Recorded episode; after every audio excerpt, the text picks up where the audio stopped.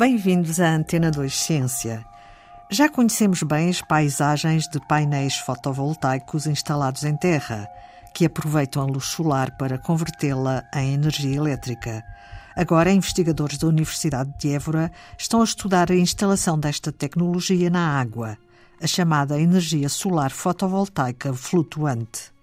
Pedro Horta titular da Cátedra Energias Renováveis da Universidade de Évora e especialista em energia solar, diz que as instalações de fotovoltaico flutuante se apresentam como um novo modelo de energia renovável relativamente recente as primeiras instalações têm menos de 10 anos. Surgiu na Ásia esta, esta abordagem, entretanto na Europa também já se tem vindo a adotar, uh, mas estamos a falar ainda de, de, projetos de pequena dimensão, essencialmente de cariz de investigação.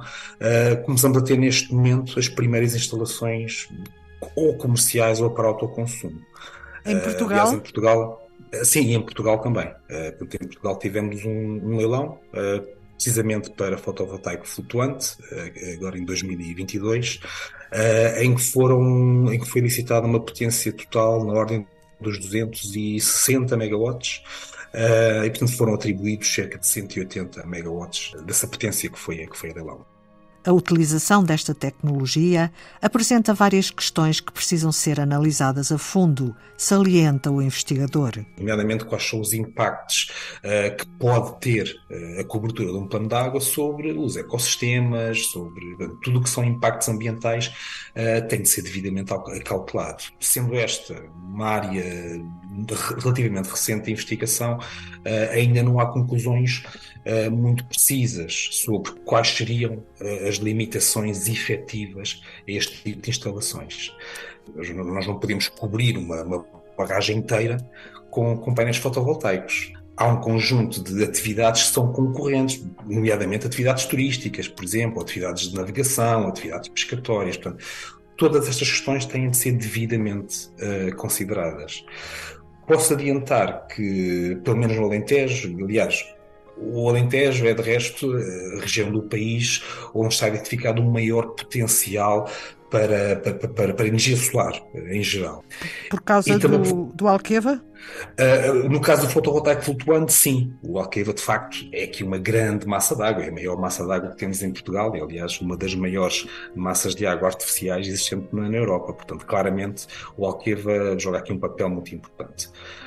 Mas, evidentemente, não passa pela cabeça de ninguém cobrir a Albufeira do Alqueva de, de painéis fotovoltaicos.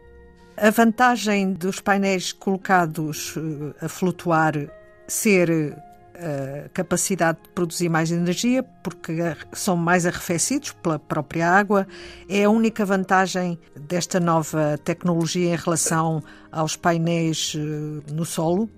Não, não, há outras, há outras vantagens. Uma delas tem a ver com o facto de, por exemplo, quando instalamos uma central de fotovoltaico flutuante uh, numa barragem onde existe a geração hidroelétrica, o que nós já temos no local é toda a infraestrutura de produção, transporte. Neste caso, o relevante é o transporte de eletricidade na, na, rede elétrica. Portanto, se nós instalarmos uma central fotovoltaica flutuante numa barragem, o que nós podemos fazer é, durante o dia, quando que há recurso solar, nós estamos a utilizar o ponto de interligação e a rede elétrica que já existe no local para injetar eletricidade produzida por via fotovoltaica uh, e depois, como há, como não há radiação solar, podemos então injetar eletricidade uh, produzida por via hidroelétrica. Portanto, do ponto de vista de, uh, daquilo que se chama o fator de capacidade das infraestruturas, nós vamos aumentar o fator de capacidade. A outra vantagem tem a ver com, uh, com os autoconsumos em, em atividades de irrigação agrícola. Muitas vezes nas barragens, e mesmo em barragens que não têm um aproveitamento hidroelétrico, o que temos é um reservatório de água que vai ser depois utilizada para irrigação agrícola. Se nós tivermos uh, uma central fotovoltaica instalada nesse plano de água, o que nós vamos poder é, é utilizar a eletricidade a ser produzida em autoconsumo para atividades de, de irrigação. Portanto, há aqui uma, um conjunto de sinergias que torna todo o sistema mais eficiente, não só do ponto de vista do seu desempenho, mas também do ponto de vista económico. Portanto, essas são, uh, essas são algumas vantagens. outra ainda tem a ver com uma redução média da evapotranspiração. Portanto, se nós vamos estar a cobrir o plano de água, não, não vai aquecer tanto, em média, um, e, portanto, em média, nós vamos reduzir as perdas de água por evaporação deste plano de água. Podem-se apontar outras também, como questões de eutrofização, portanto ficam reduzidas. Se tivermos, por exemplo, muitos nutrientes na água que gerem a produção de muita, muita biomassa, de muitas algas, portanto, se nós tivermos estes planos de água menos irradiados ou mais sombreados, vamos reduzir essa produção de biomassa há também algumas desvantagens, e não só para o próprio sistema, que está num ambiente que é de certa forma mais hostil, temos questões não apenas de corrosão, mas também, enfim, possíveis falhas de isolamento elétrico, a própria segurança das tarefas de, de, operação e manutenção é um pouco mais, mais complicado. A, sujidade nos, nos, nos painéis fotovoltaicos, por exemplo, por aves, não é? Uh, que, que, habitam os planos de água. Portanto, há aqui uh, questões de ancoragem destes sistemas. Portanto, há aqui um conjunto de questões que, que se apresentam como desvantagens face a uma instalação uh, no solo.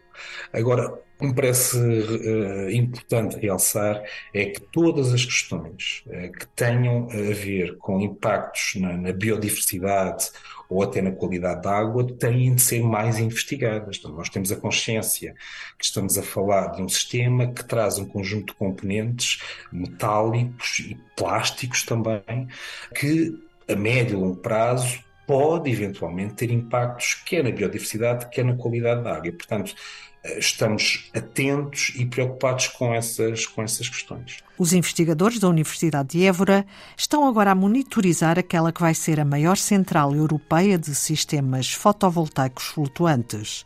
Um empreendimento da Acciona Energia em construção em Sierra Brava, Espanha.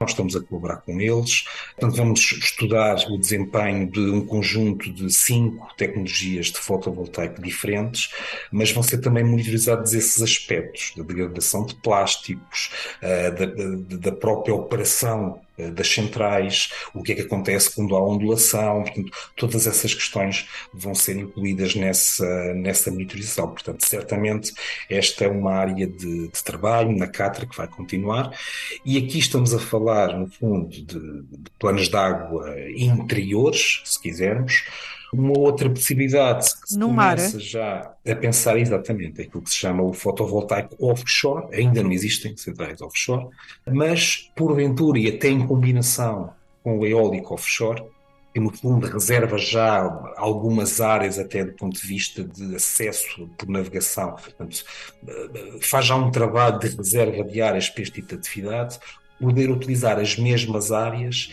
para, para introduzir também aqui uma componente fotovoltaico é uma possibilidade.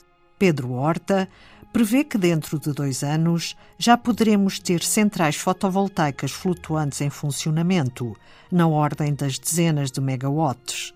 É uma das várias tecnologias de produção elétrica no contexto de transição energética. É a forma mais fácil de descarbonizar o setor energético é consumir eletricidade porque para a produção elétrica eh, nós já temos uh, tecnologias renováveis maduras e, e comercialmente competitivas. Mas não vamos assistir, certamente, a um sistema energético que é baseado numa única tecnologia. Nós vamos ter um conjunto de soluções tecnológicas diferentes desde a energia eólica, a grande hídrica, a biomassa, o eólico offshore, o eólico onshore, enfim, e, e o solar, evidentemente, uh, a geotermia, enfim, e, e outros. Portanto, falar de fotovoltaico flutuante, criando aqui um mito que agora, de repente, vamos cobrir todos os, todas as albufeiras de Portugal com fotovoltaico, uh, isso é mesmo um mito, isso não vai acontecer. E não vai acontecer por diferentes motivos. Primeiro, porque não, não é necessário. Segundo, porque os próprios motores não estariam interessados nisso. E terceiro, porque as autoridades competentes, certamente apoiadas também no sistema científico, eh, estão cientes de que há impactos que têm de ser estudados e que têm de ser acautelados. E esses impactos são não apenas ambientais, potencialmente, mas são também uh, relativos à concorrência com outras atividades económicas, que é importante acautelar, e tudo isso está a ser incluído nesta discussão e está a ser acautelado, creio eu. Pedro Horta, especialista em energia solar e titular da Cátedra Energias Renováveis da Universidade de Évora. trabalha no estudo das potencialidades da aplicação da tecnologia fotovoltaica flutuante no nosso território banhado pelo sol. É tudo por hoje em Antena 2 Ciência, também disponível em podcast. Voltamos na próxima segunda-feira. Passe uma boa semana.